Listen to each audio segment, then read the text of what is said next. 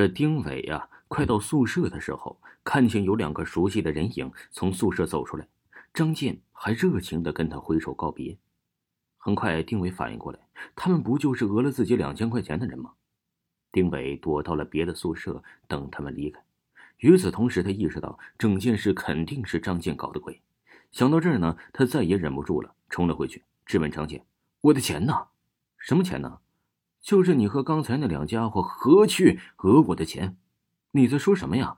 我一句都听不懂。”张健解释道：“刚才那两人呢，突然找我说我中了奖，奖金七百。”来给我送钱的，两千块钱三人份，你多人一百，因为你是出谋划策，对吧？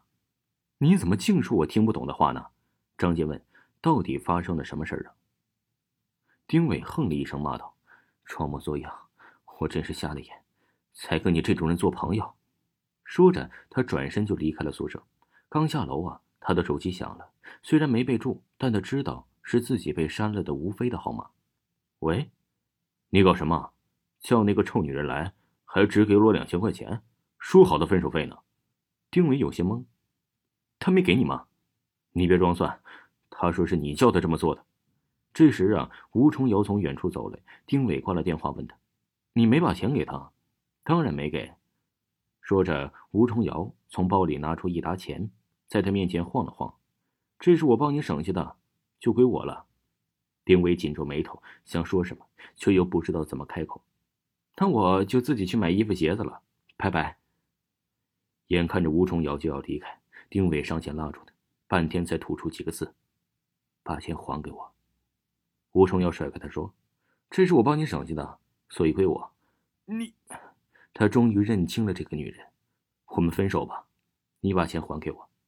分手就分手，这点钱算是我的分手费。说完，他快步离开了。丁伟本想着这件事啊，就这么算了。可这一天呢，他准备去校外上网，突然呢，一辆奥迪 Q 五车在他面前停下了。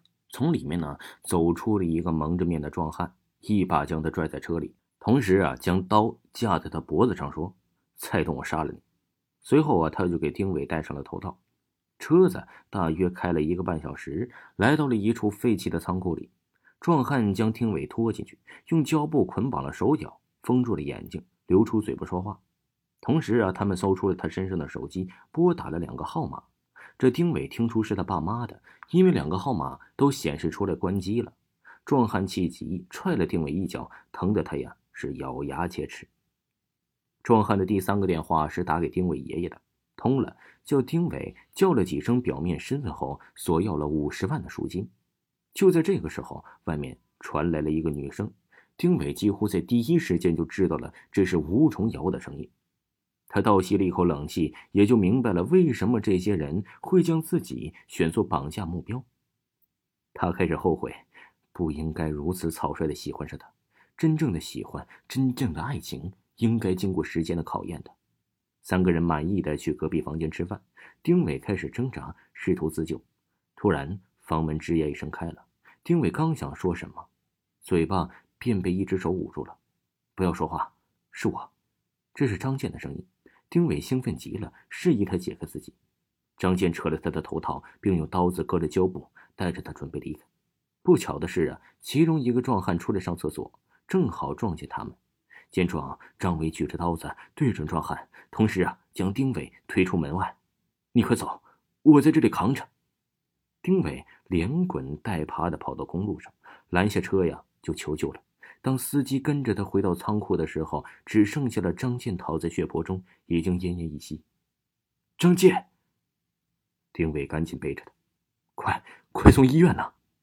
手术室外，丁伟急得团团转。很快，室友和吴飞接到消息赶来了。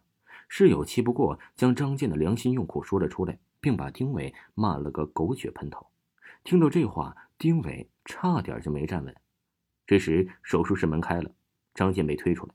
医生说：“幸好送的及时，不然呢，这失血过多就没救了。”众人这才松了一口气。与此同时啊，又由于丁伟也伤了一个壮汉，警方在他们就医的时候，正好被抓了个正着。张健醒过来的时候啊，丁伟就在旁边。